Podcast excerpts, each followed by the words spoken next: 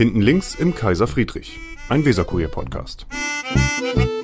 So, Vigi, da sind wir wieder. Hallo Silke. Hinten links im Kaiser Friedrich am Originalschauplatz. Und heute haben wir zu Gast Sandra Ahrens. Kinder, Jugend und Familienpolitische Sprecherin der Und CDU im- im Bürgerschaftsfraktion. Bürgerschaftsvorstand auch, ne? Mitglied des Bürgerschaftsvorstandes, Mitglied im Verfassungs- und Geschäftsordnungsausschuss, das heißt diejenige, die im Moment auch die ganzen Corona-Verordnungen beschließt. Genau. Und damit bin haben. Sie sich beim Teil der Hörer schon unbeliebt gemacht. Zack, zack. Du hast ja Corona gehabt, ne? Ja, ich habe Corona gehabt. Leider auch äh, ziemlich langwierig.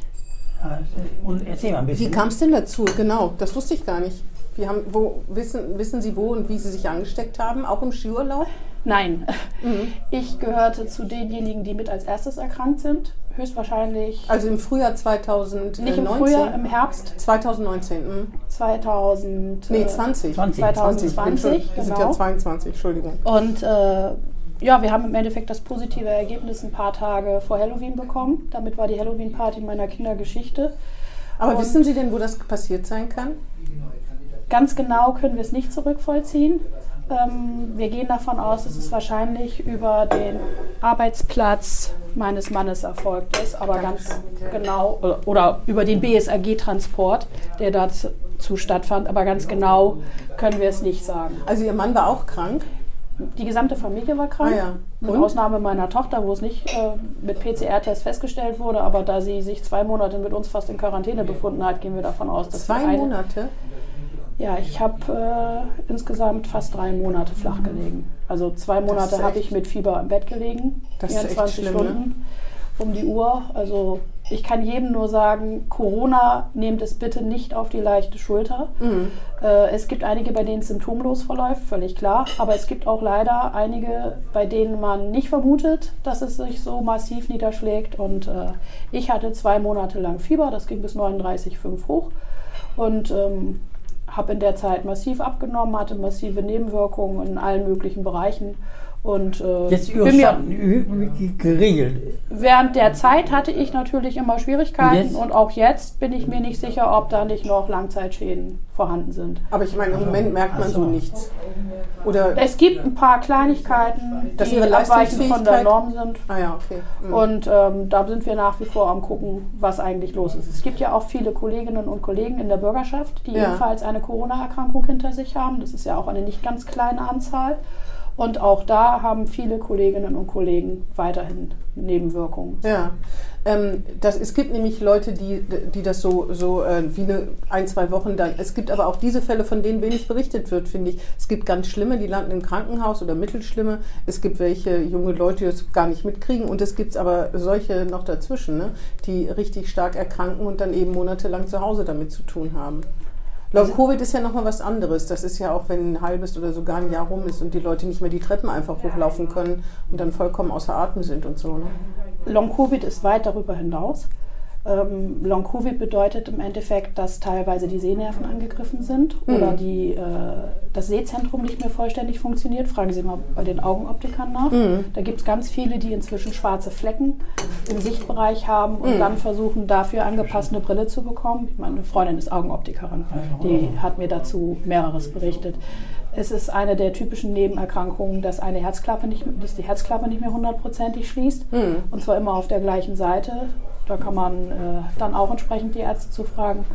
Ähm, es gibt die These, dass der Alterungsprozess von Organen durch äh, Corona massiv vorangetrieben wird.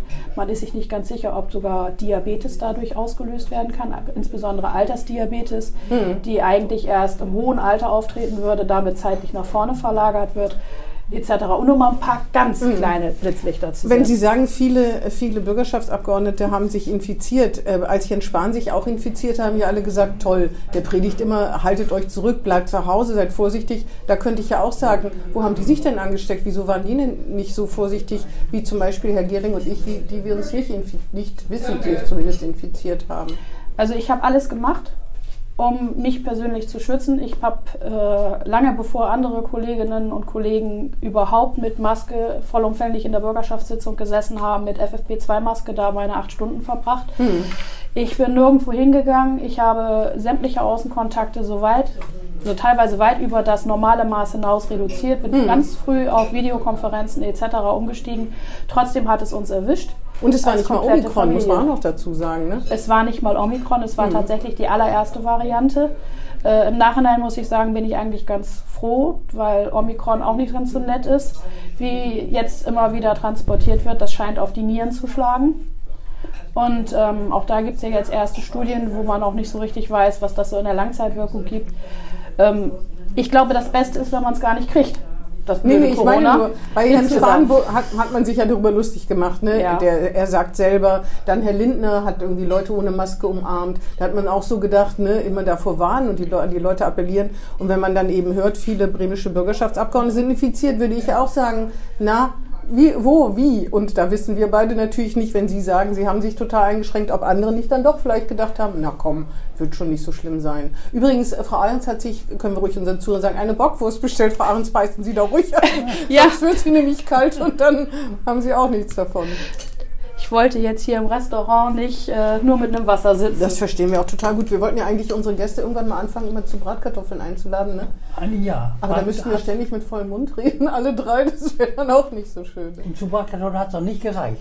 Du, zwei Würstchen schon, immerhin.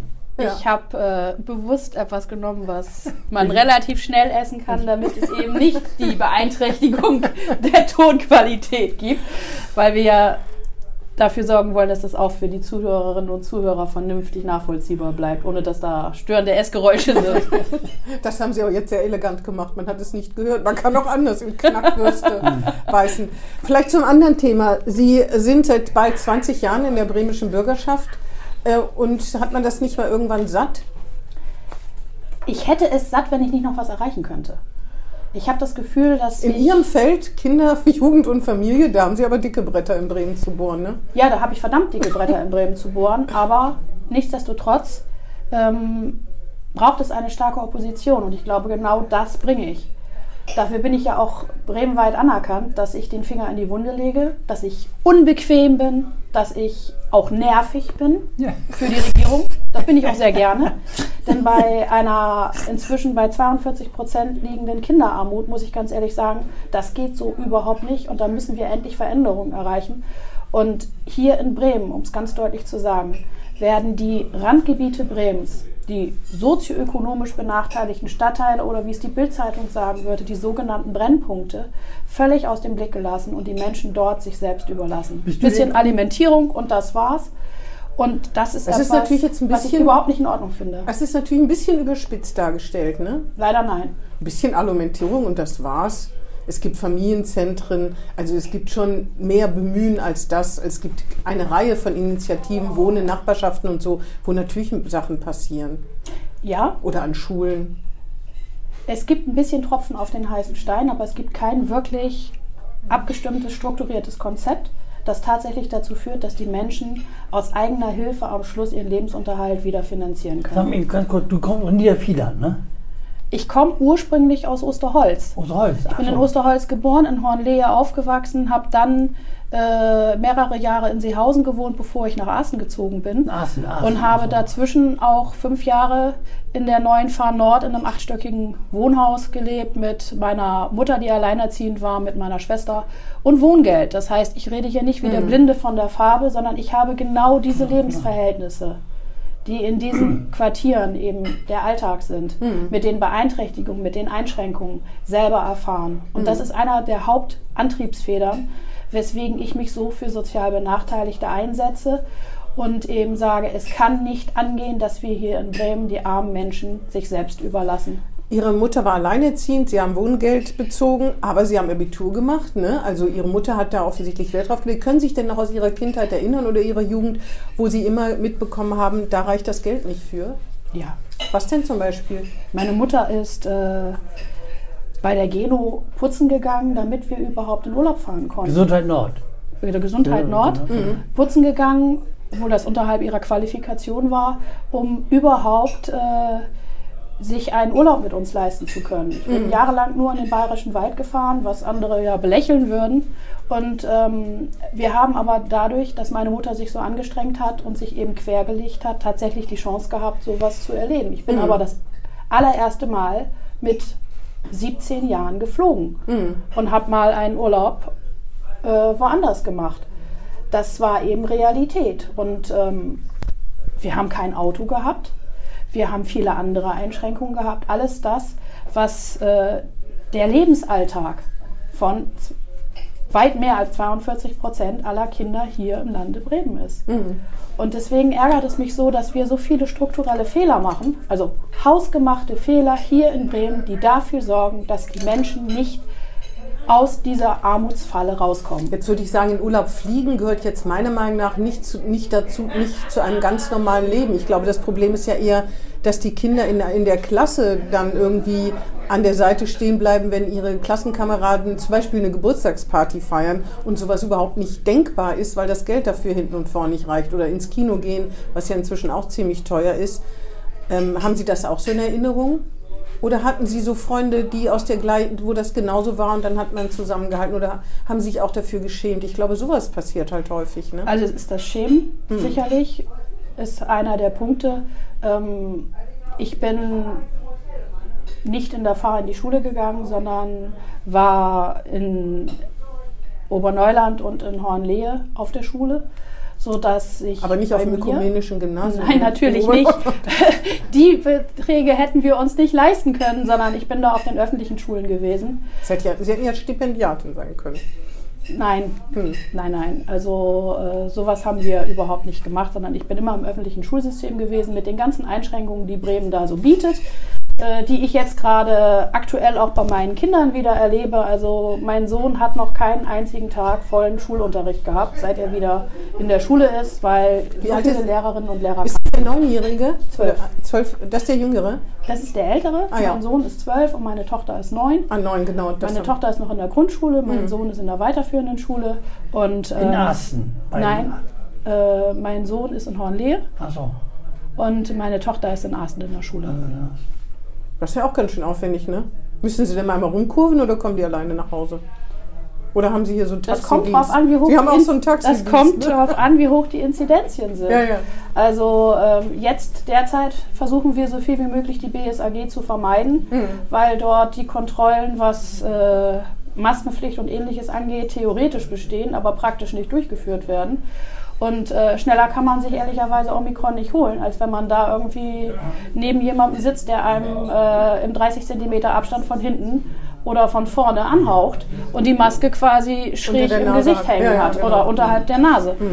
Das ist einer der vielen Punkte, die mich so ärgern, weil sie eben von Menschen, die wenig Geld haben, und jetzt sind wir wieder beim Thema Armut, nicht vermieden werden können, wenn sie ihren Weg zur Arbeit finden wollen, wenn sie vielleicht einen längeren Schulweg haben oder einen längeren Weg zur Kita, um überhaupt erwerbstätig sein zu können und darauf angewiesen sind, dass hier sie das nicht vermeiden können. Also einen Teil kann man vermeiden, indem man mit dem Fahrrad fährt. fährt, aber das ist eben auch nicht immer möglich.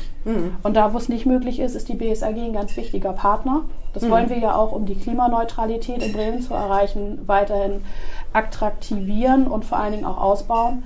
Da beißt sich aber die Maus ehrlicherweise selber in den Schwanz, weil das unter den derzeitigen Bedingungen nicht besonders attraktiv für viele Menschen ist. Wollen wir zum unterhaltsamen Teil dieses, Gerne. dieses Gesprächs kommen? Sie waren Finanzbeamtin. Ja, Und zwar habe ich gelesen, waren Sie für Verlustzuweisungsgesellschaften zuständig. richtig. Jetzt denkt man erstmal bei Verlustzuweisung, ich habe natürlich so grob, weiß man, dass es nicht so ist, aber können Sie mir und Herrn Gerling einfach so einen Verlust zuweisen? Oder in Wirklichkeit sind das ja, glaube ich, Gesellschaften, die Steuersparmodelle. Genau, Steu die, die glaube ich, Kapitalertrag dadurch, dass sie Steuern sparen. Und das ist dann der Kapitalstock einer Gesellschaft. So ungefähr, stimmt das? Ja, das ist eine sehr verkürzte Darstellung, aber das, ist. stimmt. Aber wir das wollen ja ist- auch nicht, wir wollten ja zum unterhaltsamen Teil. Also das ist eine sehr verkürzte Darstellung, aber es ist so. Also ich habe alles gehabt von den äh, großen Einkaufszentren, die sich äh, auf der grünen Wiese in der ehemaligen DDR aufgebaut haben, bis hin zu großen Windkraftanlagenparks, die aufgelegt worden sind und äh, am Anfang natürlich auch große Verluste eingefahren haben. Und äh, Geplant das, quasi. ja, selbstverständlich Ah, ja. geplant. Und ähm, habe dann äh, diesen Bereich über Jahre betreut. Also ich hatte früher auch noch die Einkommensteuer mit dabei. Das ist also Im Haus des Reichs. Alles Im Haus, alles im Haus des Alles Reichs, alles im gleichen äh, Teilbezirk, so nennt man die Einheit innerhalb der, äh, des Finanzamtes, das diese Sachen äh, macht. Ich hatte es zuerst geteilt, Hälfte Einkommensteuer, Hälfte Verlustzuweisungsgesellschaften, was Personengesellschaften sind, also Personengesellschaftsrecht, und habe danach dann ähm, eben nur noch die Verlustzuweisungsgesellschaften gehabt. Ich bin relativ schnell nach Abschluss auf diesen hochwertigen Posten gekommen, der eigentlich nach einem Abschluss gar nicht erlaubt ist, weil er so hoch dotiert war, dass jemand, der frisch mit der Ausbildung fertig ist, da nicht So hin hoch darf. dotiert von Steuergeld. Wie hoch dotiert ist er denn? Was war das denn für eine Das, A- oder B-Stelle? das war eine A12-wertige Stelle und nach Abschluss der Ausbildung ist man A9, auch mit einer fünfjährigen Sperre, darf also nicht befördert werden. Das heißt, ich war über viele Jahre eine sehr billige Arbeitskraft, Ah. die sehr hochwertig und hochqualifizierte Arbeit für den Staat geleistet hat oder für den Senat geleistet hat und äh, wurde da schön ausgebeutet, ja. Da Krux, das ist die da Krux der Beamten. Ich habe schon gedacht, das hat was mit dem Parteibuch zu tun. Warst du, da Nein. schon CDU, war, warst du da schon CDU, Parteibuch? Genau, wollte ich gerade sagen. Nee, da war ich noch in der SPD, deswegen gab es diesen höherwertigen. Nein, ich bin noch nie Mitglied der SPD gewesen. Ich bin auch noch nie Mitglied einer anderen Partei gewesen. Ich gebe zu, dass ich, als ich aus der Schule rauskam, tatsächlich erstmal die Grünen gewählt habe. Das ist jetzt, ich glaube, das ist ein Geständnis, mit dem man leben kann. Da muss man sich nicht so für schämen. Ach, wissen Sie, ähm, ich habe damals. Ich habe schlimmere aus Sachen in meiner Jugend gemacht, würde ich mal behaupten. Das kann Du sein. auch, oder? Als ich aus, also als, Nee. aus der, als ich aus der Schule kam, war man natürlich Nee. durch die Schule auch in eine gewisse Richtung massiv beeinflusst worden. Klar. Dann habe ich angefangen, mich tatsächlich mit Inhalten auseinanderzusetzen, festgestellt, dass man bei den Grünen leider neben den Realos ganz schnell viel äh, den Bereich der Fundis mitbekommt und ähm, auch damit eine ganze Menge an Sozialismus. In Bremen, in Bremen jetzt. Nicht nur in Bremen, auch bundesweit. Bundesweit, ja. Es ist ja nicht alles äh, Herr Kretschmer, der da bei den Grünen alles gestaltet, sondern da gibt es ja auch noch eine Sag ganze Menge andere Boris Kolleginnen Palmer. und Kollegen. Boris Sag- Palmer zum Beispiel. Ja, genau. Auch nicht Bremen. Auch nicht Bremen, aber Auch kein, auch kein nicht Fundi. Bremen. Nee. da Wenn- Wenn der Fundi wäre, dann würden die Grünen sich auflösen. wie, wieso bist du in die CDU eingetreten und wann? Ich bin 99 erstmal in die, nee, 98 in die Junge Union eingetreten und Junge. 99 in die CDU. Und ähm, das hat im Endeffekt, das war ein Prozess, der stattgefunden hat. Ich habe damals, Da hat die CDU ja noch mitregiert, ne? da hat die CDU Bis noch mitregiert. 2000 das hatte aber das ehrlicherweise damit genau, überhaupt nichts zu tun. 2003.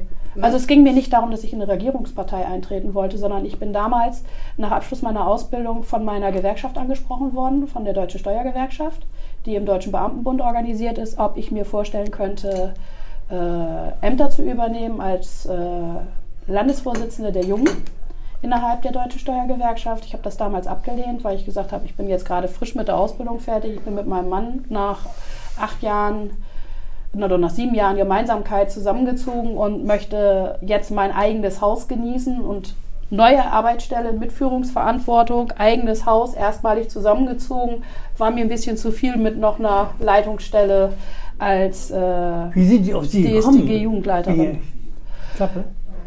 Ich hatte immer schon das Problem, dass ich den Mund nicht halten konnte und auf Ungerechtigkeiten aufmerksam gemacht Ja, habe Ja, und vor allen? Dingen mich für andere, also für meine Mitkolleginnen und Kollegen eingesetzt habe. Das habe ich immer schon gemacht. Das deshalb zieht sich durch meinen ganzen Lebenslauf. Dann haben die Gewerkschafter gesagt, Mensch, nicht was, Sandra? Genau. Und ähm, ich habe dann gesagt, also Vorsitz nicht, aber Stellvertreter wäre ich einverstanden. Und dann haben wir mit drei Mädels das Ganze gerockt. Eine Kollegin war so nett und hat den Vorsitz übernommen und dann haben wir, so wie man das in der typischen Jugendverbandsarbeit macht, wir haben Seminare organisiert. Ich habe den Senat insofern geärgert. Es gab damals in meiner Zeit noch eine Regelung, wenn man im mittleren Dienst mit der Note 2 den Abschluss besteht, darf man sofort durchstarten in den gehobenen Dienst.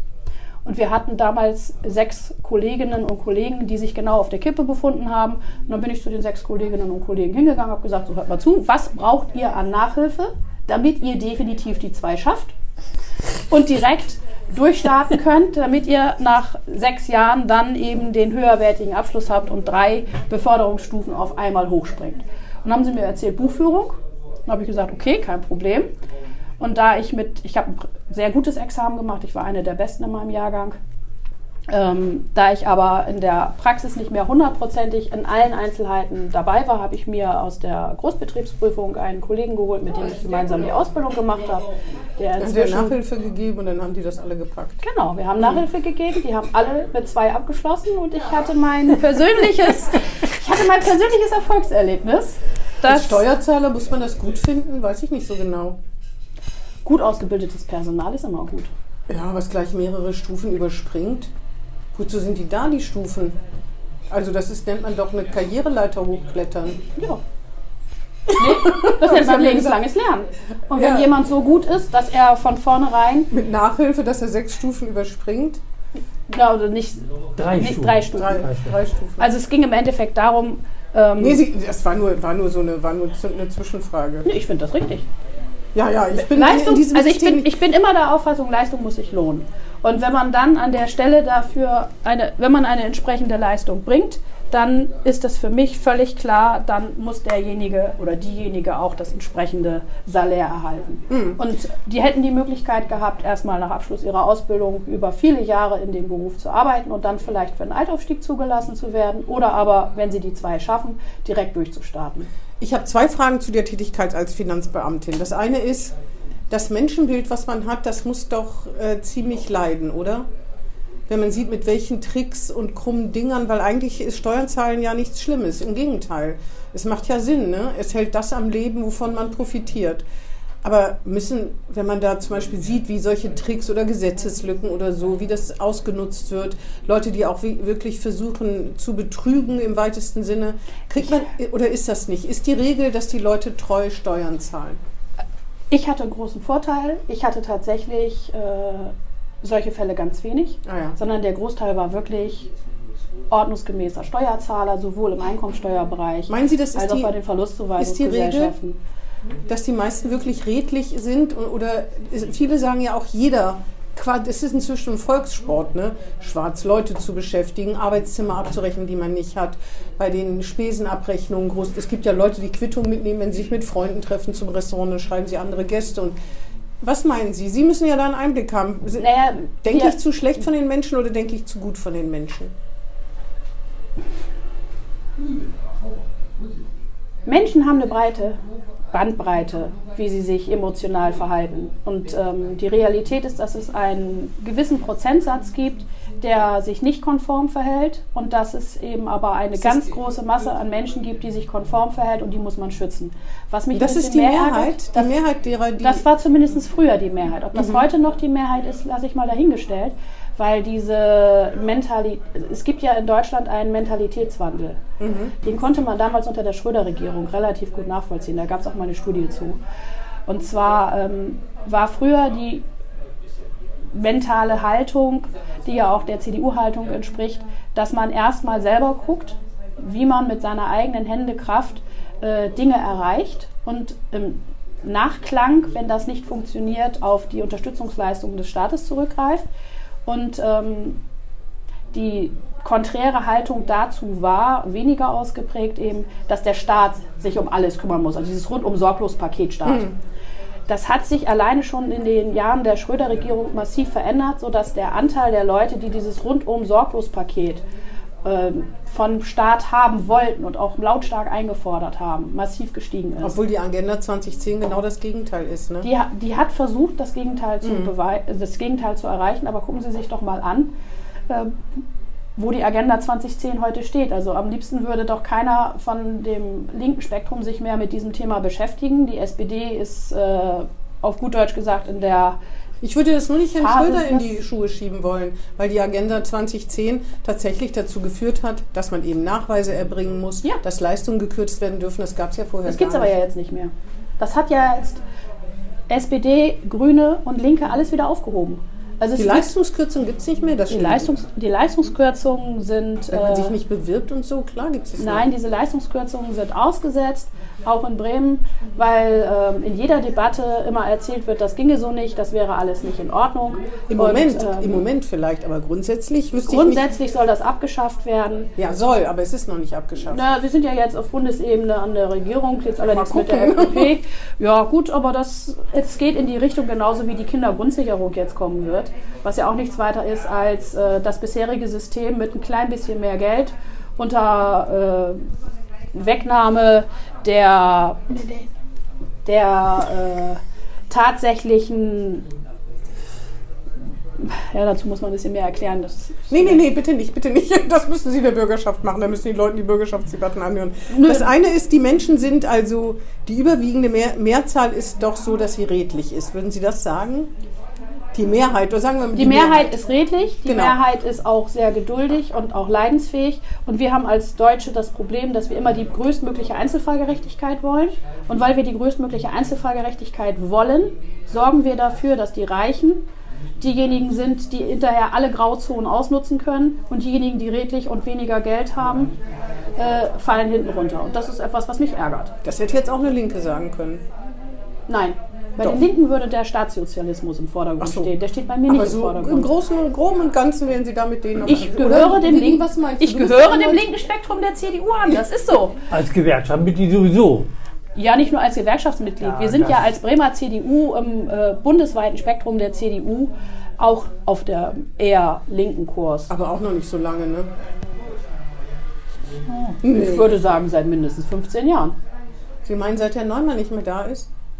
Das weiß ich jetzt nicht, ob das Das direkt ja an Herrn Neumann festmacht. Das habe ich jetzt nicht im Kopf. Aber ähm, Naja, Herr Röwekamp ist ein linker Christdemokrat. Das wäre mir jetzt echt neu. wir sind im bundesweiten Spektrum. Gucken Sie sich doch Herrn Koch dagegen an oder andere Kolleginnen Markus und Kollegen. Söder? Gucken sich den Kollegen Söder an. Äh, wir haben schon eine sehr dezidierte Meinung. Wir sind ganz klar dafür, den Bildungsföderalismus aufzugeben und äh, einheitliche Standards herbeizuführen, was wir schon seit vielen Jahren predigen. Wir haben, bevor andere Dann überhaupt darüber nichts mehr. nachgedacht haben, Dann hat das Bundesland Bremen ja fast gar nichts mehr selbst zu entscheiden. Dann würde vielleicht endlich mal Qualität bei Bildung rauskommen Doch, und wir hinterher und wir hinterher dafür sorgen, dass unsere Schulabbrecherquote von 16 Prozent sinkt und wir dann hinterher nicht eine Langzeitarbeitslosigkeit in diesem Bereich hätten, weil die Menschen eben mit dem, was sie an Qualifikation oder Nicht-Qualifikation erwerben, endlich mal in der Lage sind, einem Arbeitsplatz nachzukommen.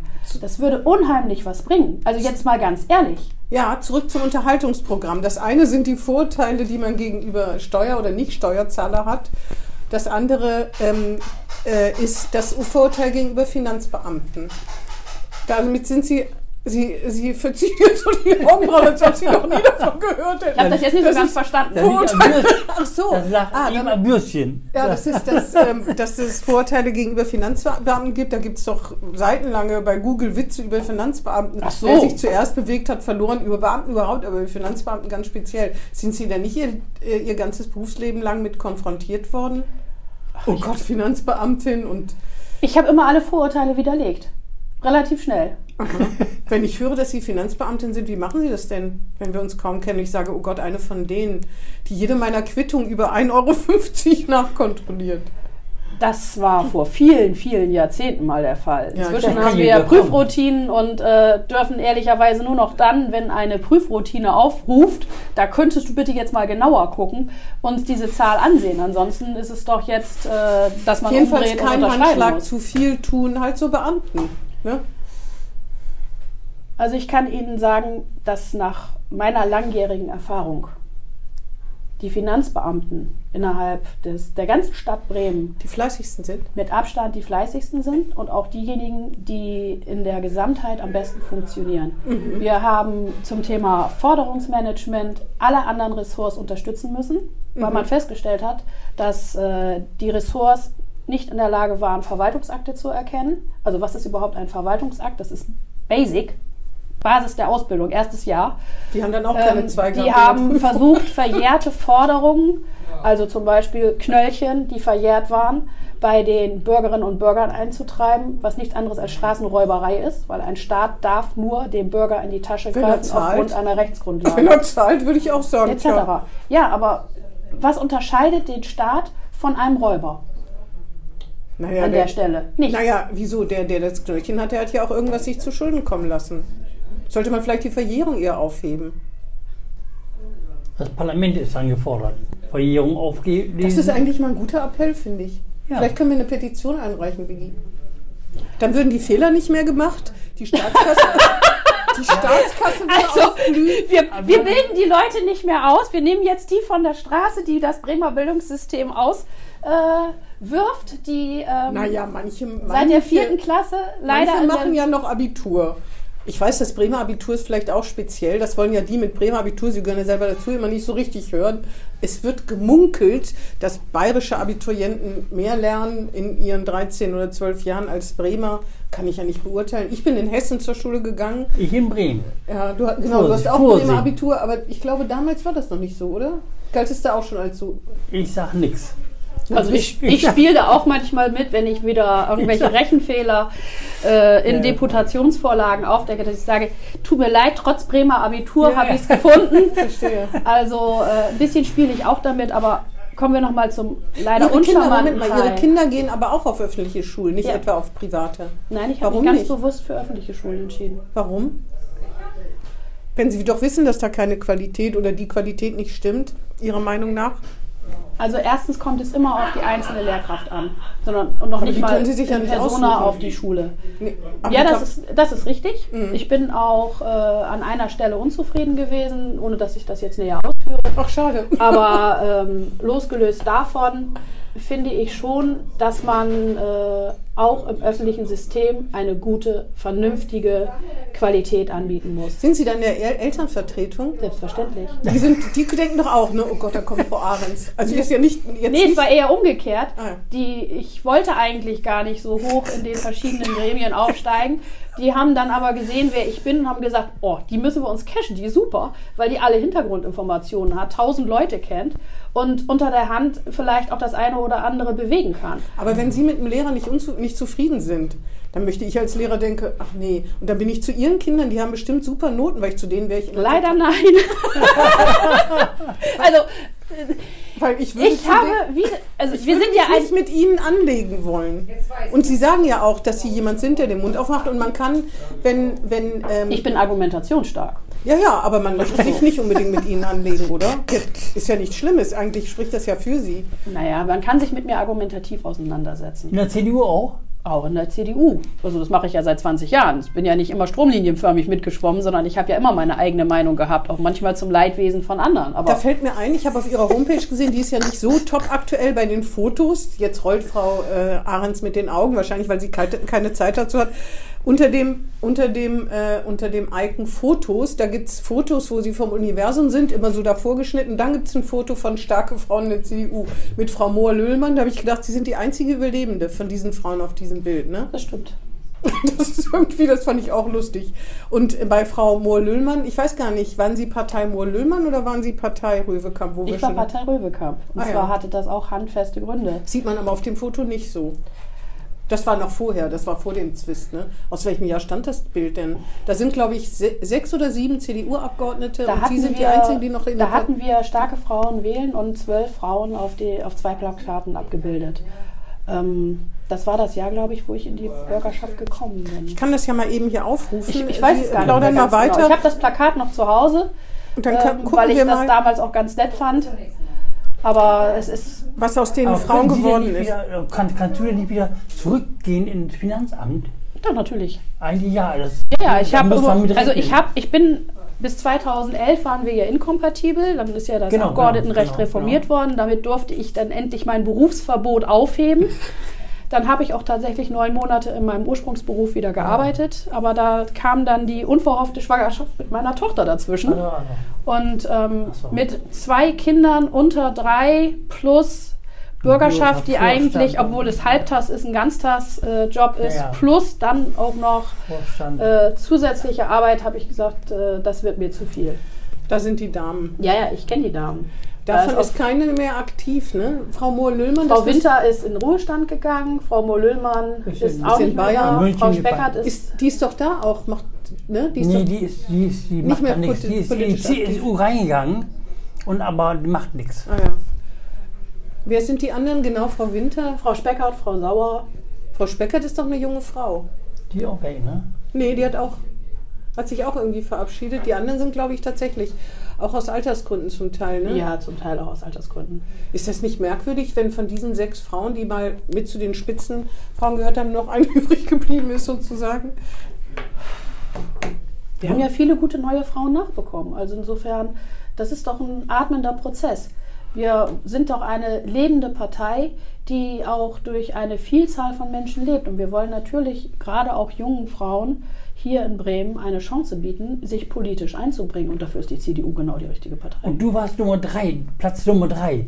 Ich war bei der letzten Bürgerschaftswahl Platz Nummer drei. Wer war denn davor? Meier Heder, nehme ich an, ne? der Parteichef. Röwekamp. Röwekamp. Lag das auch an der Quote? Ja, ne? Ist doch immer, in der CDU ist doch zwei Männer, eine Frau, ne? Das System, oder? Das war mal das System. Wir werden bei der jetzt anstehenden Bürgerschaftswahl, so ist es ja auch der Beschluss unserer Parteigremien und äh, auch der Willen von Carsten Meyer-Heder, auf jedem zweiten Platz eine Frau aufstellen. Wir hatten das ja auch schon mal. Das habe ich übrigens als Landesvorsitzende der Frauenunion damals durchgesetzt, dass wir auf der Bremer Liste von 20 Plätzen äh, auf jedem zweiten Platz eine Frau hatten. Und das hat ja dazu auch geführt, dass wir in der bremischen Bürgerschaft mal eine Quote von 48 oder 46 Prozent Frauenanteil insgesamt hatten von allen Abgeordneten. Ach, Pro, pro, ne, ne, nach, ne, wie heißt sie noch? Ne, dieser Motschmann, dieser mit- Motschmann, Elisabeth. Die hat ja immer gesagt, als sie Abgeordnete war, bis vor kurzem, da hat sie immer gesagt, die Quote muss kommen. Die Quote muss, die, die war mit meinen Frauen politisch ganz vorne. Und dann äh, unterstützt die, du das. Ich bin auch dafür, dass man äh, eine Frauenquote einführt. Das habe ich auch immer so innerhalb der CDU vertreten. Quotenregelung hier. Ja, deswegen habe ich ja auch die Änderung in unserer äh, Satzung mit durchgesetzt, in unserer CDU-Satzung, dass äh, Frauen entsprechend ihrem Bevölkerungsanteil an den politischen Gremien, und zwar an allen politischen Gremien, beteiligt werden sollen. Das geht auf mich als CDU, als Frauenunionsvorsitzende noch zurück, mit den ganzen Frauen, die damals hinter mir gestanden haben. Da war Elisabeth Motschmann auch eine derjenigen, die daran mitgearbeitet hat. Sigrid Grönert war eine derjenigen, die daran mitgearbeitet hat, die ähm, ja auch nach wie vor noch Mitglied der bremischen Bürgerschaft ist und die ich persönlich für eine absolute Bereicherung halte. Die ist genauso tief in den Themen drin, wie ich es bin. Die ist äh, engagiert. Und ich sage ja, wir haben einen breiten, ein breites Angebot an Frauen. Mit Wiebke Winter jetzt auch eine ganz junge Frau, die äh, bei uns bereit sind, Politik zu gestalten. Und ich kann immer nur aufrufen, tretet ein. Wir nehmen jeden, auch Männer, mit offenen Armen auf. Und jeder kann bei uns Und diverse. Diverse selbstverständlich auch. Äh, Das, ähm, ich wollte gerade sagen, 20 Jahre Bürgerschaft merkt man, ne? Das ist hier ein, eine Dauerwerbesendung. Die war die schon CDU. vorher so. Eine Ich bin Dau- immer für meine Überzeugung eingetreten. Ja, ähm, man erfährt ja wenig ähm, über ihre Hobbys. Außer Politik muss es da doch noch was geben. Ich Oder? backe gerne. Backen? Ja. Auch so, so Torten aus mehreren Stöcken mit bunten Na, Farben? Mehrere und sonst Stöcke was? nicht, aber ähm, ich mache gerne mal für meine Kinder entsprechend äh, das, was sie sich wünschen. Das ist nicht perfekt. Eine Dafür, Mickey Maus Torte oder so würden Sie hinkriegen? Ja, selbstverständlich. Habe ich auch alles schon gemacht. Auf Facebook kann man das äh, sehen, was ich Mm. da alles so an Torten auf die Beine gestellt habe. Äh, ich organisiere gerne für meine Kinder entsprechend große Halloween-Partys oder Halloween, gerade Halloween. Ja, weil die Kinder das so toll finden. Echt? Ich erzähle Ihnen zwar, was der Reformationstag beinhaltet und was das in Wirklichkeit ist und das äh, erkläre auch die Hintergründe des Sind Sie in der. Kirche? Ich bin Mitglied der Kirche, Ah ja. ja. Ich bin Protestantin, in der, ne? Ich bin Protestantin, so wie sich das in Welche Bremen Funktion? beim Großteil Welche Funktion hast du da? Mitglied. Herr Gerling ist Katholik, wie Ja, sich das in Bremen gehört. Ja, ich sage ja, wir Ja. haben ja einen Anteil von knapp 10 Prozent an Katholiken Ja. in Bremen, damit ist die Wahrscheinlichkeit, wenn man in der Kirche ist, äh, relativ hoch, dass man im protestantischen Bereich tätig ist. Also Das Halloween, das ist doch eigentlich, ich sage ja immer, das ist Das ist ein eine... heidnisches Fest. Ja, ni- nicht nur das, sondern ich finde vor allen Dingen, das ist ein überflüssiges Konsumterror. Denn als ich jung war, und ähm, ich bin ja deutlich älter als Sie, aber als Sie jung waren, hat von Halloween überhaupt keiner gewusst. Und das ging auch alles sehr gut. Und jetzt werden natürlich dann Man muss es ja nicht als Konsumterror leben. Man kann es ja auch auf andere Art und Weise kindgerecht leben. Ja, aber die meisten kaufen Süßigkeiten, Black Friday. Black und- Friday. Das ist auch so ein. Valentinstag, den gab es gar nicht. Das ist so ein genau. merkwürdiger Import und damit Das ist ja wirklich so, dass da eine riesige Industrie auch dran hängt, die Das dafür stimmt. dann produziert. Ne? Kinder- ich dachte immer, Ostern und Weihnachten würde reichen, aber Kinder haben große Lust daran, sich zu verkleiden. Und wenn sie es zweimal im Jahr können, bin ich nicht diejenige, die dafür sorgt, dass sie es nicht dürfen. Fasching und Halloween meint. Beispielsweise, ja. Obwohl Fasching hochbringen ja auch nicht gerade ist. Nein, ist es nicht. Aber es, ist, es geht doch auch darum, was gefällt den Kindern. Und wenn meine Kinder nun mal Halloween Aber ich bin besonders auch nicht toll unglücklich, finden, obwohl ich mich ich. nie zu Halloween mich verkleidet habe. Das muss ja auch nicht. Ich hatte eine glückliche Kindheit. Und wie war es bei dir? Da ich nichts zu. Du hast schon immer drunter gelitten, dass du nicht nur einmal im Jahr Kein Halloween, kein. Halloween. Aber da, außerdem ist das so blutrünstig, ne? Da gehen Men da, Das da muss man doch nicht blutrünstig gestalten. Also jetzt mal ganz ehrlich. Man Aber kann das kindgerecht Es gestalten. ist relativ blutrünstig. Da, da, manche schminken sich, als ob sie Zombies wären und Gerippe werden aufgestellt und so. Ich Ja, der nächste schminkt sich als Zauberer, der nächste geht als Marshmallow durch die Gegend. Das ist ja völlig breit aufgestellt. Man muss es ja nicht so wie in Amerika feiern, indem man es überbordend macht. Ich habe das immer kindgerecht gefeiert und habe äh, beispielsweise Kürbismuffins gebacken. Ja, nicht unbedingt das, aber ähm, wir haben dann aus äh, Marshmallows meinetwegen Frankensteine gemacht und Frankenstein. Äh, ja und Aber ist doch auch kein positives Bild für Kinder. Frankenstein? Frankenstein. Oh. Also ganz ehrlich, es ist eines äh, der Ist ein Welt Monster. ja, aber es ist Weltklassik-Literatur und selbstverständlich werden meine Kinder auch in dem Bereich äh, informiert und unterrichtet, damit sie eine breite Bildung haben. Das ist ja das Problem, was wir in Bremen haben, dass das Elternhaus die breite Bildung zur Verfügung stellen muss und maßgeblich den Bildungserfolg in Bremen beeinflusst. Ja gut. Ja, Frankenstein Ich meine, gehört nur- dazu, Halloween genauso wie die Klassiker der griechischen Mythologie und ähnliches. Da ist Percy Jackson doch super. Ja, ich wollte nur sagen, wenn Sie sagen, das ist nicht gruselig und dann machen Sie aus Marshmallows Frankenstein, finde ich jetzt. Na, ein bisschen gruselig ist es schon. Es hat schon was mit Monstern zu tun. Ja, weil ich Sagen fange jetzt nicht an und backe einen Kuchen, der aussieht äh, wie eine Leiche. Das ist gut. Auch da gibt es im Netz einschlägige Beispiele, wo sich selbst Erwachsene gruseln. Oder Apehände oder so. Ne? Ja, auch, also ja. äh, da gibt es halt viele Möglichkeiten. Auch das kann man sich äh, auf meinem Facebook-Profil ansehen. Halloween-Partys auch für Erwachsene oder nur für Kinder? Nein, ich bin, äh, Für Kinder spezialisiert. ja, ich könnte es genauso für Erwachsene machen, aber mir geht Kann man sie darum, buchen? Nein, weil der, es, gibt, es gab tatsächlich schon mehrere Anfragen, ob ich äh, auch für andere was machen würde. Ja. Da so eine Torte bis zu acht Stunden an Zeit in Anspruch nimmt, ist das natürlich nicht möglich. Und in Ich, acht Minuten gegessen dann das Stück. Das ist besonders bitter. das kommt zum Teil dabei raus, weil die ziemlich gut schmecken, die ich mache. Aber ähm, Also Tortenbacken, Halloween-Partys für Kinder. naja, ich bin jemand, der äh, versucht, den die, die Zeit, die ich habe, mit meinen Kindern produktiv zu verbringen und dann möglichst viel im Sinne der Kinder zu machen. Und ähm, insofern sind die Kinder vorrangig mein Hobby. Und da meine Kinder beide Leistungssport betreiben, Was denn? Judo, Judo? Ja. Ah ja. und ähm, da, Der ist am Horn. Da ist eine Sportschule. Diese Ronzinnenstraße, ne? ja, ganz genau. Mein, Ja. mein Sohn ist im Leistungskader Judo in Bremen unterwegs Oha. und meine Tochter ist auf dem Weg dorthin. Oha. Beide Ihr Mann ist Judoka. Mein Mann ist Judoka. Das habe ich mir schon fast gedacht, dass das kein Zufall sein kann. Beide Kinder sind äh, extrem gut in ihrem Sport und auch äh, langjährig Wettkampf erfahren. Die haben beide mit äh, zweieinhalb angefangen. Mit zweieinhalb. Mit zweieinhalb. Es gibt ein Mäuschen-Judo. Und Mäuschen-Judo heißt das. ja, das, Dann werden die gewickelt und dann geht's los. also Nein, sagen Sie nicht, dass Ihre Kinder mit zweieinhalb nicht mehr gewickelt werden mussten. Das glaube ich. nein, Haben Sie, haben Sie auch schon Judo gemacht? Haben Sie auch Judo mal versucht oder gemacht? ja, ich habe eine Zeit lang Judo gemacht. Ich habe aber das Problem, dass ich, mir fehlt die Zeit. So. Und als die Kinder klein waren, wurd's, ich habe es eine Zeit lang probiert, habe dann Mit aber Ihren Mäusen haben Sie dann im Wohnzimmer da gejudot. Nee, beim Mäuschen-Judo beim Ja, sieht man Mäuschen ist es tatsächlich so. dass die Griffe der Kinder an den Erwachsenen stattfinden. Das heißt, es ist im Endeffekt sowas wie Mutter-Kind-Turn oder Vater-Kind-Turn und ähm, sorgt dafür, dass die Kinder langsam an diesen Bereich rangeführt werden. Macht einen Wahnsinnsspaß. Wird beispielsweise bei Villa Vitale Mahndorf angeboten, kann ich nur empfehlen, ähm, weil dort mit viel Freude den Kindern Spaß an der Bewegung vermittelt wird und es hilft fürs gesamte Leben. Also selbst wenn man nicht es äh, auf Leistungsniveau macht, erstens ist man wesentlich selbstbewusster. Das ist gerade auch Weil für Mädchen ganz kann. wichtig, weil sie wissen, Ähm, Notfalls kann ich den aufs Kreuz legen. notfalls sozusagen. habe ich ein paar Möglichkeiten, mich zu wehren. Ja.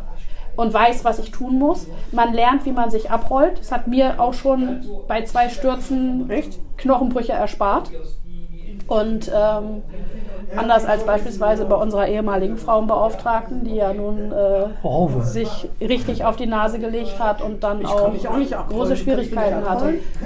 Ich sag dazu nichts. Wenn man, wenn man, wenn man, regelmäßig, wenn man regelmäßig Judo macht, dann äh, rollt man sich automatisch Ja. auf richtige Art und Weise ab Judo gemacht. und kann da eine ganze Menge an äh, Problemen, die man sich ansonsten zuzieht, vermeiden. Das ist schon ist eine tolle Sportart, die, die Selbstständigkeit, die das Selbstbewusstsein. Aber Sie sind doch durch Ihren Mann zu der Sportart andere. gekommen oder haben Sie sich über Judo etwa kennengelernt und Sie waren vorher auch schon Eigentlich bin ich Judo? über die CDU dazu gekommen. Zum hatte- Judo? Ja. Es gab eine CDU-Betriebssport. Nein, noch viel besser. Es gibt eine. Mit der CDU. Es gab eine. Es Genau, gab eine. Kampfkandidatur wurden Genau, Nein. Und so haben Sie Ihren dritten Listenplatz. Deswegen hat jetzt Echo Woche mal gewonnen. Nein, nein. Deswegen haben Sie Ihren dritten Listenplatz sich erkämpft. Beim Judo. Sagen Nein. Sie es. Nein, ganz so ist es Für die nicht. Quote wird das interessant. Wir hatten eine Frau, die in Himmelingen in der CDU aktiv war und ähm, die hat dieses Mäuschen Judo geleitet und hat damals immer gesagt, Mensch Sandra, komm doch mal mit deinem Sohn vorbei. Guck dir das mal an, das macht Spaß, das ist toll. Und äh, so sind wir da im Endeffekt dazu gekommen, dass wir uns das angesehen haben, festgestellt haben, das macht uns unglaublich viel Spaß und wir wollten immer, dass unsere Kinder selbstbewusst durchs Leben laufen und sich im Notfall wehren können. Das ist ja auf den Straßen nicht sicherer geworden in den letzten 30 Jahren. Das hat aber nichts mit Bremen zu tun. Das ist ein bundesweiter Trend, das ist völlig klar. Aber mir war immer, mir war immer wichtig, dass meine Kinder mit sozusagen im übertragenen Sinne einem breiten Kreuz und selbstbewusst durchs Leben schreiten können, ohne dass sie immer ängstlich sein müssen. Selbst wenn die Rahmenbedingungen, die der Staat zur Verfügung stellt, nicht äh, hundertprozentig sind. Und wenn man sich anguckt, wie unwohl man sich inzwischen am Hauptbahnhof fühlt, Ich fühle mich nicht unwohl am Hauptbahnhof. dann sind sie eine der ganz wenigen. Und ich kann kein Judo. Ja, dann sind sie eine der ganz wenigen. Ich höre von allen Leuten, und das ist egal welches Alter, dass ab, einem bestimmten, ab einer bestimmten Uhrzeit, gerade abends, sich die Menschen am Bahnhof unwohl fühlen. Und ich kann das gut, auch um Mitternacht nachvollziehen. bin ich eigentlich nicht mehr da unterwegs. Ich wüsste jetzt nicht wohin, aber Naja, es ist einer der Knotenpunkte hier in Bremen. Und wenn man äh, beispielsweise ins Theater möchte mit öffentlichen Verkehrsmitteln oder wenn man äh, bestimmte Sachen hat, wo man auch umsteigen muss, dann ist der Bahnhof einer der Punkte, wo man steige genau ich in der. Domsheide um. Ne? Ja, aber also dann vielleicht habe vermeiden ich einfach nur Glück. Dann vermeiden Sie. Na, doch nicht absichtlich. Es wäre Quatsch, wenn ich am Hauptbahnhof umsteigen würde. Das kommt Für an, einige man ja, für andere nicht, genau. Und da sind wir wieder bei dem Thema, dass äh, wir Sicherheit für alle brauchen. Und ähm, wenn man sich anguckt, Judo für jeden Schüler. wäre nicht das Schlechteste. Das wäre doch mal was, aber das haben Sie noch nicht gefordert. In der Das habe ich noch nicht gefordert. Nein, aber wir sind ganz klar dafür, dass die Sportvereine mit den Schulen stärker vernetzt werden. Da gibt es auch noch einen massiven Nachholbedarf, weil die Schulen gerne teilweise kooperieren würden, aber gar nicht die Gelder zur Verfügung haben, um diese Kooperation tatsächlich voranzutreiben. Und die Sportvereine können nicht immer noch Geld mitbringen. Wie finden Sie eigentlich Carsten Meyer-Heder im Moment? Ich finde, man hört ja sehr wenig von ihm. So schafft das vielleicht nicht, dann doch noch Bürgermeister zu werden. Nicht, dass Sandra Nummer 1 wird. Nein, das wird nicht passieren, glaube ich. Oder Senatorin, wäre das was für Sie? Das wird die Partei entscheiden und vor allen Dingen erstmal das, für Wahlergebnis. Sie? Sie haben ja Kinder, Sie sagen ja, wer, würden Sie sich sowas zumuten? Da sagt man doch eigentlich nicht nein, oder? Wenn so etwas auf uns zukommen sollte, dann wird es eine Lösung geben. Und dann gucke ich mir das an. Oh, was für, was für, was für, eine, für eine Herausrederei. Nee, das hat nichts mit. Herausrederei zu tun, sondern das ist, das Können ist Sie sich das Tatsache. vorstellen? Ist ja einfach die, Die Frage ist ja, wie sieht es da mit Corona aus? Wie sieht es mit den Lebensbedingungen meines 2023. Gut, ich will es genauer schildern. 2023, wir haben die Pandemie im Griff. Es ist alles, wie es mal war. Ab und zu muss man noch eine Maske tragen. Die CDU gewinnt die Bürgerschaftswahl. Es gibt eine Koalition, welche weiß ich nicht. Und man sagt, Sandra, kannst du dir vorstellen, hier Kinder und Bildung, Kinder und Familie, das Ressort zu übernehmen? Dann Warum- würden Sie sagen? Warum werde ich nur auf diesen Bereich reduziert? Gut, dann würde ich sagen, Sandra, wir brauchen dich als Senatorin. Such dir ein Fachgebiet aus. Würden Sie das machen?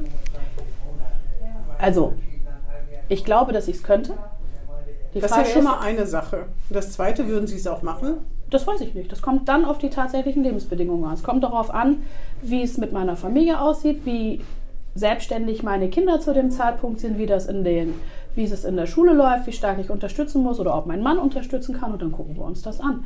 Also ich, ich werde auch den Teufel tun, jetzt schon in irgendeiner, in irgendeiner Weise über ungelegte Eier zu brüten und Na, dann wenn mich einer fragen ein würde- Bärenfell zu verteilen. Nee, Sie sollen ja nichts verteilen, Sie sollen nur sagen, ob Sie dazu bereit wären. Wenn mich einer fragen würde, bist du bereit, um, ich weiß gar nicht, was äh, machen, die Chefredaktion einer überregionalen Zeitung zu übernehmen, würde ich sagen, nee.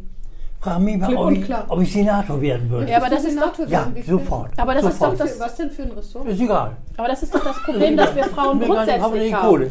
Nee, ich habe das aber das- Problem nicht. Doch, es ist doch Wissen Sie Problem. warum? Weil der Weserkurier ist für mich die beste Zeitung, bei der ich arbeiten möchte. Ja, aber losgelöst davon haben wir doch, haben wir doch sowieso frauentypisch immer das Problem, dass wir unser Licht unter Scheffel stellen. Wenn jemand Deswegen kommt ist die und Quote sagt, auch Quatsch. wollen Sie Tut sich mir leid, das sagen zu müssen. wollen Sie sich bewerben um den und den Posten, dann kommt doch als allererstes, hm, bin ich überhaupt geeignet? Dann findet Frau meistens noch relativ viele Punkte, wo sie sagt, ja, das habe ich schon, aber da bin ich mir noch nicht ganz sicher. Und ähm, wenn das mehr als zwei Punkte sind, dann ist Frau schon eher geneigt, sich da nicht zu bewerben, während Männer einen Punkt von der ganzen langen Liste äh, tatsächlich Wenn wissentlich und vollumfänglich umsetzen. Bei zwei sagen oh, bist doch eigentlich noch so rot. Klappen, ich bewerbe mich mal. Das Das ist gemacht, halt aber eine andere. Das ist genau, das ist halt eine andere Mentalität. Und deswegen sage ich hier ganz bewusst, auch als Frau, ja selbstverständlich sind wir Frauen auch in der Lage, und zwar mehrere Frauen bei uns innerhalb der CDU und könnten Senatorinnenposten übernehmen. Ja, von den anderen will ich es ja nicht wissen. Ich will es ja von Ihnen wissen. Sie haben sich jetzt rausgeredet, okay. Nö, ich habe eigentlich ziemlich deutlich gesagt, wie ich die Sache sehe. Naja. Ich gucke mir das dann vor Ort an. Aber das heißt ja, man kann, kann nicht Fragen über ihre Karriere stellen, weil sie immer sagen, mal gucken, was dann ist. Das ist wie wenn jemand sagt, morgen könnte ich tot sein. Das stimmt natürlich auch. Das ist die Realität. Das ist In bei jedem Zeiten, in diesen Zeiten noch der viel Fall. mehr, viel mehr als sonst. Nein, also Ist ja mal, jeder kommt ja genug vor. Genau. Das finde ich auch. Also ich finde, er ist doch dafür, dass er bald wieder Kandidat, Ja, also das ist jetzt mein neuester, mein letzter Stand, dass Ja, er wieder wenig. kandidieren will. Ich weiß gar nicht, ob sie, ob, ob das in der CDU überhaupt schon ausgemacht ist, keine Ahnung. Vielleicht haben sich inzwischen die, Also gewählt haben wir nichts. nee, Das findet auf äh, Parteitagen statt. Wer auf der Liste auf welcher Position und Spitzenkandidaten werden ebenfalls durch Parteitage gewählt, weil das das höchste meinen Sie denn, äh, er wäre der Gremium Richtige? ist. Das kann ich. Ah, das wusste ich, das wusste ich, dass jetzt kommt, das kann ich so nicht sagen. Wir haben viele gute Möglichkeiten. Ja, das ist, das ist das Gleiche. So, wir haben mehrere, die äh, Ja, sich für diese Dank. Position eignen. Wenn Genau. er auch nach München abwandert, dann müsste man ja auch jemand anders haben. Ist immer Also besser. ich finde, ich finde grundsätzlich Auswahl immer gut und ich finde es immer grundsätzlich gut, wenn man mehrere Personen hat, denen man etwas zutraut, egal in welcher Position. Das Wer ist auch dann für noch den in Frage demokratischen Prozess als immer wichtig. Spitzenkandidat oder Ich sag mal so einen Namen. Christoph Weiß. Es gibt ganz viele, die dafür Ja, wer denn noch? kommen. Ja. Christoph Weiß. Christoph Weiß ist sicherlich einer der Namen, die mal genannt worden sind. Heiko Strohmann, Frank Imhoff. Ja, Sie nennen doch selber die Namen. Also Na, ich weiß ja nicht, welche Sie nennen. Ich wollte nur so ein bisschen hinschubsen, weil Sie sich ja jetzt eine Frau des offenen Worts jetzt hier so rumzaudert und zögert. Nee, ich, nur ich, Männer. ich zaudere Immer. und zögere nicht. Doch, doch, doch. Ähm, Imhoff, Mann, ne, Heiko Schumann, Mann, alle Männer. Heiko, ne, Maya Heder, Mann, noch keine Frau. Ja, und welche, welcher Frau würden Sie es zutrauen? Ja, das, als ob ich da was zu sagen hätte. Ich frage mich, ich habe Sie ja schon gefragt. Nee, aber es geht doch auch darum, Ich Sandra Ahren. es geht doch auch darum, Wie gewinnt das noch ein bisschen jung? Das würde ich jetzt. wer Ich sag Sandra Ahren. von den Personen von außen Frau Ahrens fängt an, sich ein bisschen zu winden. Wollen wir hier mal ganz ehrlich sein. Nee, ich fange gar nicht an, mich zu winden. Ich versuche nur irgendwie mal einen Punkt zu machen und werde hier ständig unterbrochen von Ja, weil Sie winden. Welche Person, wer könnte noch Spitzenkandidat sein? Welche Frau neben Ihnen? Es gibt mehrere Frauen, die dafür in Ja, Frage und kommen. zwar, sagen Sie einfach mal drei, zwei, drei Namen. Bei den jetzt bestehenden? Hm. Ja, einen Zukauf, damit hat die CDU ja schlechte Erfahrungen gemacht.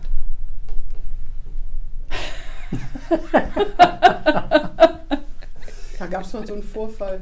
Ich sag Sandra. Ahrens. Ja, mit Sekt, ja. Also, Na? Ich finde, es gibt bei uns viele Frauen. Die rücken wirklich mit keinem Namen raus. Nein, weil ich, ich finde das blöd. Warum soll ich jetzt schon irgendwelche Leute äh, durch den Kakao ziehen? Wir wissen Den doch, Kakao, wir ziehen doch. Wir, Ach, so. eins ist doch immer schon der Fall gewesen. Je früher man seinen Kopf in die Höhe streckt, desto schneller wird der Kopf abgeschlagen. Das stimmt. Wir haben hier an dieser Das- Stelle, um das mal ganz deutlich zu sagen, noch einen demokratischen, ja ist doch so, wir Ja. haben noch einen demokratischen Prozess vor uns und ich teile die Auffassung, dass wir viele geeignete Möglichkeiten haben. Carsten Meyer-Heder ist eine der Möglichkeiten, die ich sehr gut finde. Aber Frau Ahrens, Und, Herr ähm, Gerling und mir können Sie, nicht, können Sie nicht verkaufen, dass Sie darüber nicht reden innerhalb der Partei. Ehrlicherweise ist das im Moment Gedanken- noch nicht großartig Thema. Ja, nicht Wir haben- großartig. Da weiß ich ja schon Bescheid. Natürlich muss man sich aufstellen, muss ja jetzt schon überlegen, wer könnte Herrn Bovenschulte, der durch Corona so einen Vorteil hat, weil er eben sich viel bekannter machen konnte und so weiter. Das Sie meinen, weil er so schön Klampfe spielt auf dem Marktplatz? Äh, Unter anderem. Unter anderem, Aber ja. das hat er höchstens einmal gemacht. Oder Spielst du ist jetzt nicht Gitarre? die, damit würde ich Nein, mein nicht, Mann. Du, will Als nicht Autodidakt. in damit sind Sie ja schon raus. Ich kann auch nicht so schön singen wie der gute Mann und auch nicht so präsidial gucken. Auf jeden Aber Fall, ich meine, denn ich wäre enttäuscht von einer Partei, die was auf sich hält, denn die nicht anfangen würde, im Jahr 2022 sich darauf vorzubereiten, welches der geeignete Spitzenkandidat ist mit einem Bürgermeister der SPD, der einfach durch eine ganz bestimmte Lage in einen gewissen Vorteil gekommen ist. Da würden Sie mich enttäuschen. Sie können mich ruhig enttäuschen. Ich bin schon oft enttäuscht worden. Gerade politisch, ich kann damit sehr gut leben. Nur so zu tun, als ob Sie sich damit gar nicht befassen, das ist natürlich. Ich meine, Sie wollen es hier nicht ausplaudern, das respektiere ich, aber befassen tut man sich mit vielen. das ist so Und ein ehrlicherweise ist das im Moment noch nicht im absoluten Fokus, sondern unsere inhaltliche Arbeit absolut für Bremen. genau. So, und da, Ein- ein da finde ich, haben wir jetzt genug Baustellen hier in Bremen. Ein klares Wort.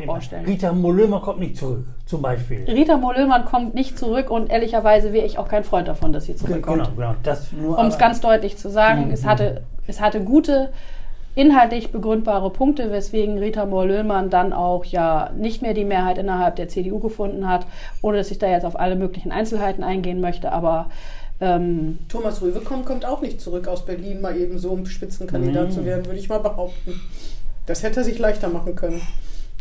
Und Da ist ein Mann. fallen Ist, schon ist ist ein Mann. Ja, der ist Spitzen Ich glaube nicht, dass die Quote von Frau Arndt so weit geht, dass es eine Spitzenkandidatin sein muss. Gab es ja auch schon Frau Motschmann. Naja, gar- gar- die ist auch Weil weg. sich niemand Besseres gefunden hat, Die ist muss auch man ja auch weg. Ja, sagen. die ist auch weg. Naja. Also sie haben ja schon Spitzenkandidatenprobleme, aber egal. naja, sagen wir mal so, Angela Merkel war ja auch mal eine derjenigen, die quasi so, weil man niemand Besseren hatte, genommen wurde. Und was ist daraus geworden? Eine der besten Bundeskanzler oder überhaupt aus meiner Sicht eine der besten Bundeskanzler, wenn man jetzt die Frauen und die Männer betrachtet, die wir in den letzten Jahren hatten. Und ich bin sehr froh, dass wir sie hatten und auch jetzt in der Corona-Krise hatten, weil diese Frau mit ihrem hohen Fachverstand und ihrer analytischen, wissenschaftlich basierten Auslegung, ganz genau, vielen Dank, da sagt selbst die Gastronomie, juhu, äh, an der Stelle genau zu den richtigen Entscheidungen gekommen ist und manches Mal irgendwelche irren Ministerpräsidenten wieder eingefangen hat. Vielleicht macht der Scholz es besser, das kann man jetzt noch nicht beurteilen. Naja, also wenn Führung gefragt ist, ist Herr Scholz nicht meine erste Wahl, um es mal ganz deutlich zu sagen. ja, aber und er hat auch in der Der hat Vergangenheit noch nicht mal 100 Tage hinter sich. Ja, aber Also- in diesen 100 Tagen hat er schon Führungslosigkeit bewiesen. Er- er hat das noch- muss man er doch hat mal noch deutlich nicht mal sagen. 100 Tage hinter sich. Das stimmt, aber ehrlicherweise hat Till Mette doch auch schon dazu eine nette Karikatur gemacht. Ich bin ja nicht Herr Mette. Nein, aber der Weser Kurier teilt meine Auffassung, sonst hätte er es nicht abgedruckt. Das ist eine persönliche Meinungsäußerung. naja, die. Chefredakteurin gibt die Dinger ja auch mit frei. Na, da, das unterschätzen Sie, die innere Pressefreiheit. Ach so. Ja. Ähm, äh, das, was wollte ich sagen? Ähm, Herr Scholz hat jedenfalls die, diese Zeit verdient, 100 Tage im Amt zu sein und sich dann zu beweisen. Ich wollte nur sagen, aber Frau Motschmann, das waren ja ganz andere Ausgangsgründe. Sie war in Berlin, sie hat sich dafür bereit äh, erklärt, äh, weil man sonst niemanden hatte, Spitzenkandidatin zu sein. Sie ist hier nicht in der, hat sich hier nicht zur Fraktionsvorsitzenden machen lassen und ist wieder nach Berlin abgedampft. Ne? Das muss man ja mal Also ich sagen. glaube, das war. Elisabeth Motschmann, Das war hat, schon Elisabeth Motschmann hat in Berlin unheimlich viel für Bremen erreicht. Das muss man doch mal deutlich Ja, sagen. ja, das will ich auch gar Also, nicht abstreiten. Aber dann Das, das Spitzenkandidatin Land zu letzte waren ja die äh, 40 Millionen, die sie jetzt für die Glocke geholt hat, die Die ich will Bremen ja gar nicht. Ja, was Ja. ich überhaupt nicht nachvollziehen kann. Und den Umgang, der mit der Glocke dort stattfindet, halte ich auch für Hanebüchen. Also das ist unglaublich, wie man mit einem der besten Konzerthäuser hier an der Stelle umgeht. Und ähm, das Thema Kultur, um es mal ganz deutlich zu sagen, das sage ich jetzt mal als Bremer Bürgerin und nicht irgendwie als Parteipolitikerin, besteht nicht nur aus irgendwelchen ähm, Ein-Personen-Künstlerinnen und Künstlern, die irgendwie ähm, teilweise ja auch ihre Selbstverwirklichung über dieses Thema betreiben, sondern sie besteht eben auch aus einem breiten Spektrum an kulturellen Errungenschaften. Dazu gehört auch die Hochkultur, dazu gehört auch die Bremer Glocke und mit der muss man sorgsam umgehen. Und um das auch ganz deutlich zu sagen, da sind ja unheimlich viele. Das war ein Schuss gegen die freie Kulturszene, ne? Würde Das war kein mal sagen. reiner Schuss gegen die freie Kulturszene. Das war, ein, das war ein Schuss dagegen, dass man äh, Dinge aus dem Blick verliert. Ja, die Glocke, ob die jetzt aus dem Dick wird. Ja, ist ja auch egal. Das führt jetzt Sie, auch zu Sie weit. haben doch selber gesagt, dass man die 40 Millionen ja gar nicht will. Wenn man die 40 Millionen nicht will, die die Glocke dringend braucht, um tatsächlich zukunftsfähig zu werden, sagt man doch ganz klar, geht Man man, muss doch in ja auch eine Richtung. Komplementärmittel dazu geben. Ne? Ja, Wenn ich genau. an Ihrer Stelle wäre, würde ich sagen, was, die Glocke, hier sind Kinder, die am Gren- der Armutsgrenze leben und ihr wollt für die elitären Bürger, wo jeder Platz subventioniert werden muss, wollt ihr Weil die Kinder Geld an der ausgeben? Armutsgrenze leben und weil wir so Da dringend das Geld 40 für die Millionen sozial Benachteiligten brauchen. Deswegen haben wir gerade 1,3 Millionen für solche wunderschönen Holzbauten und eine Welle und ähnlichen Quatsch in der 40 Martini-Straße ist aber fast 40 mal so viel. Ja, und wenn ich dann mal die ganzen kleinen Projekte, die wir hier in Bremen so nett gemacht haben, wie zum Beispiel die rote Farbe für die Fahrradschnellstraße äh, in der Parkallee Richtung Stern baue und dann auch gleichzeitig noch beigehe und den voll ausgebauten, sehr breiten Fahrradweg, der sich links und rechts davon befindet, aufnehme und da ein- eine Speckflagge einbaue, indem ich mit dem Dieselstinker beigehe, die roten Steine rauskloppe, zerstöre, weil man sie nicht wiederverwenden kann, mit dem Dieselstinker abfahre, um sie dann durch weiße Steine zu ersetzen und hinterher noch ein Piktogramm drauf zu malen. Achtung, ab jetzt Fahrradfahren hier verboten. Äh, fahren Sie jetzt bitte auf der Straße, um dann festzustellen, dass auf diesem roten Straßenbelag bei äh, unseren Bremer Verhältnissen, wenn es regnet, das Ganze so rutschig ist, dass die alle mit ihren kleinen Kindern wieder auf verbotenerweise auf dem Fahrradweg fahren, der ja jetzt nur noch Fußgängerweg ist, dann sage ich, super klasse Geld ausgegeben, über 100.000 ist ja und an der Stelle ehrlicherweise null Erfolg. Wir sind aber hier gar nicht in der Bürgerschaftsdebatte und ich Hatte bin mit gar nicht- Bürgerschaftsdebatte nichts zu tun. Auch sage ich Ihnen jetzt als betroffene Bürgerin. ich Wenn Gelder so ausgegeben werden, dann Das ist mich keine das auf. Antwort auf die Frage, ob man wirklich 40 Millionen Euro dafür übrig hat. Wenn ich Sie wäre, würde ich sagen, ja, der Corona-Fonds, der ist ja so flexibel wie ein Magen. Oder was, was ist der, der Muskel, der am meisten aushält? Der Das sich am Herz. meisten ausdehnen kann? Ich glaube, wie das Herz. Oder wie ne? eine Gebärmutter? Der Corona-Fonds. Ist wie eine Gebärmutter. Ja, also die Gelder aus dem Corona-Fonds sind nach Parteiproports, wie die Wahl von den drei Regierungsfraktionen gewonnen wurde, verteilt worden. Da hat jeder so ein bisschen Spielgeld bekommen, um seine persönliche Klientel zu befriedigen. Diese 1,2 Milliarden oder was Ja, war? genau. So, und da muss ich ganz ehrlich sagen, das kann es ehrlicherweise nicht sein. Wir Damit müssen wird nach Herr den tatsächlichen... die Wahl gewinnen. Ja, wundervoll. Das Aber die Probleme in Bremen These. sind damit Was- ehrlicherweise nicht gelöst worden. Und ich glaube, wenn man das mal ein bisschen strukturierter angehen würde, dann würde es hier auch tatsächlich in Bremen mal aufwärts gehen. Und dann Mal aufwärts. Das ist aber jetzt ein bisschen sehr schräg, oder? 42 Prozent Kinderarmut finde ich total schräg. Als die CDU mitregiert hat, hat sie sich nicht so für Kinderarmut stark gemacht. Eigentlich gar nicht. Das ist ein Thema, was sie Ich erst bin seit 20 Jahren genauso, dabei. ja, genau aber, deswegen haben wir ja angefangen, aber wie, zum Thema genauso wie Kinderarmut Klimaschutz, Wiebke Winter jetzt eine Klimaunion gründet, das, die, die Themen haben sie echt spät entdeckt. Und man hat so den Eindruck, also ich habe als Wählerin ohne Parteibuch so den Eindruck, die CDU weiß schon, wo das Fähnchen gerade hingehängt werden muss, damit sie Wählerstimmen bekommt. Also ich finde ehrlicherweise, dass wir 2013 angefangen haben, eine Enquete-Kommission zum Thema Armut zu fordern, die dann 2014 in dem Armutsausschuss endete, weil äh, die Regierung nicht mehr weg konnte und sich dem Thema stellen musste, jetzt nicht kurzfristig. Und dann haben sie das Erfolgsmodell nochmal auf die Klima-Enquete nochmal wiederholt. Deswegen ist das Klima aber noch nicht gerettet, wenn man eine Enquete-Kommission und ein Papier hat. Aber wo Frau sich Hellwig, die sind, Parteien sind Sie wirklich der Auffassung, dass wir die drängendsten Themen hier in Bremen nicht ansprechen sollen und dass wir dann nur unser Fähnchen Natürlich nach muss man das Winde als hängen? Opposition machen. Nur ich wollte sagen, Sie haben hier zwölf Jahre mitregiert, das muss man sagen. Und dass da so viel gegen Kinderarmut unternommen wurde, das wäre mir jetzt komplett neu. Ja, aber die Zahlen sprechen eine andere Sprache. Die Fakten waren, dass die Kinderarmut in den Jahren bis 2007 gesunken ist. Das ist aber, das ist aber kein 2007 Bremer Problem. Das ist aber kein Bremer Problem. Das wenn Sie die Bremer, nein, wenn Sie die Bremer und die bundesweiten Zahlen dazulegen, selbst im Stadtstaatenvergleich, stellen Sie fest, dass die große Koalition im Bereich Kinderarmut tatsächlich gewirkt hat, weil wir Arbeitsplätze zur Verfügung gestellt haben, weil der Umbau nämlich doch funktioniert hat. Das kann man in harten Zahlen, die die ähm, ähm, Arbeitsagentur zur Verfügung stellt, kann man das alles nachlesen. Also Auf jeden Fall. zu behaupten, Rot-Rot-Grün. Auf jeden Fall war das das behauptet Thema immer, dass sie so sozial Das war nicht das Thema der CDU. Da war ich leider schon in Bremen, das weiß ich ganz genau. Das war nicht, das kann sein, dass die da immer sich für eingesetzt haben, aber das Hauptthema der CDU war niemals in Bremen der großen Koalition Kinderarmut, Nein. sondern Wirtschaft, Wirtschaft, Wirtschaft, innere Sicherheit, innere Sicherheit, innere Sicherheit. Ja, und was, macht, was aus. macht Wirtschaft?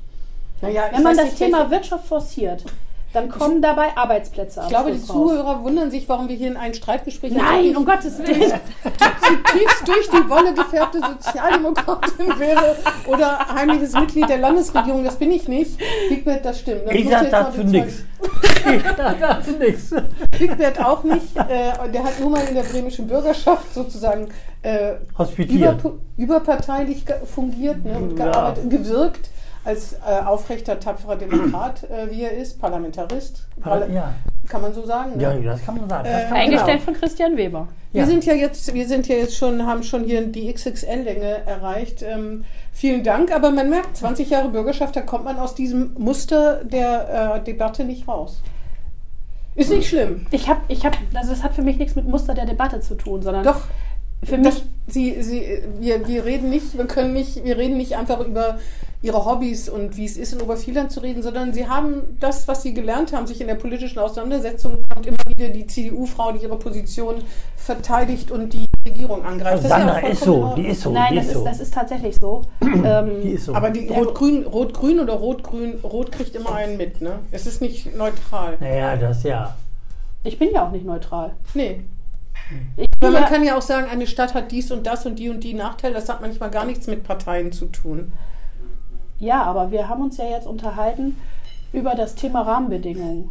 Und ähm, bei den Rahmenbedingungen gibt es halt Dinge, die wir erdulden müssen, die sozusagen wie Gott Die gegeben die sind. CDU auch nicht besser hinkriegen würde. die durch Bundesebene vorgegeben sind oder die halt einfach weltweit passieren. Und es gibt Rahmenbedingungen, die durch die Bremer Politik maßgeblich beeinflusst werden könnten und die in die positive oder negative Richtung ausschlagen. So, und ich habe mich in meinen Antworten immer auf den Teil beschränkt, den ich selber, weil ich ja Abgeordnete bin, mit beeinflussen kann. So, und dazu habe ich Ihnen meine Antworten gegeben. Und um das nochmal abzubinden, ähm, Nein, ich habe eine, ganz- nicht. ich hab eine ganze Menge auch an äh, Dingen erreicht, auch in der Oppositionsarbeit, die, äh, die ich wirklich gut finde. Ich habe beispielsweise. Oh, bitte nicht, bitte nicht, bitte nicht. Sie haben ja schon für sich geworben, wirklich, Frau Ahrens. Ich glaube, das wissen, wissen die Leute ja auch. Aber ne, das ist ja auch nicht schlimm. Das, Sie sind halt Bürgerschaftsabgeordnete durch und durch. Das muss, muss man ja nicht schlimm finden. Ich bin ein politisch bewegter Mensch, ja. Genau. Ja, Ich auch. dazu sagt Herr Gerling dann noch Ich mal auch. was. Hast du noch eine Frage? Nein. Ich Was- sage schönen Dank. Sind. Ihre Kinder sind noch nicht irgendwie engagiert in der Schülerunion oder so? Nein, Ah, wir ja. haben im Moment auch noch nicht die Zeit dazu, aber mein Sohn interessiert sich durchaus. Auch für die Für- Schülerunion, also für diese. Er diese interessiert sich Richtung. für politische Themen und äh, Fridays for Future, nee, ist der da mitgegangen? Wäre der gerne mitgegangen ist der da mitgegangen oder ist der da er hat sich mit den Themen auseinandergesetzt Ah, ja, okay. und hat dann festgestellt, dass er eine differenzierte Meinung zu dem Thema hat. Mhm, das haben wir auch schon mal gehört. Von dem Sohn von Frau Hornhus. Jakob heißt er, glaube ich. Ja, genau. Mhm. Also ich glaube, dass Jakob und äh, mein Sohn da durchaus gemeinsam zu vielen Übereinstimmungen kommen würden. Und das ist auch gut so, dass wir ein breites Spektrum an Leuten haben, die äh, das gleiche Ziel haben, aber unterschiedliche Wege, um es zu erreichen. Gut, sehr gutes Schlusswort. Vielen Dank, Frau Ahrens. Gerne. Nochmal herzlichen Dank. Kein Vielen Dank, Vigi. Und jetzt die Bockwurst. Ja. Tschüss. Tschüss, Siege.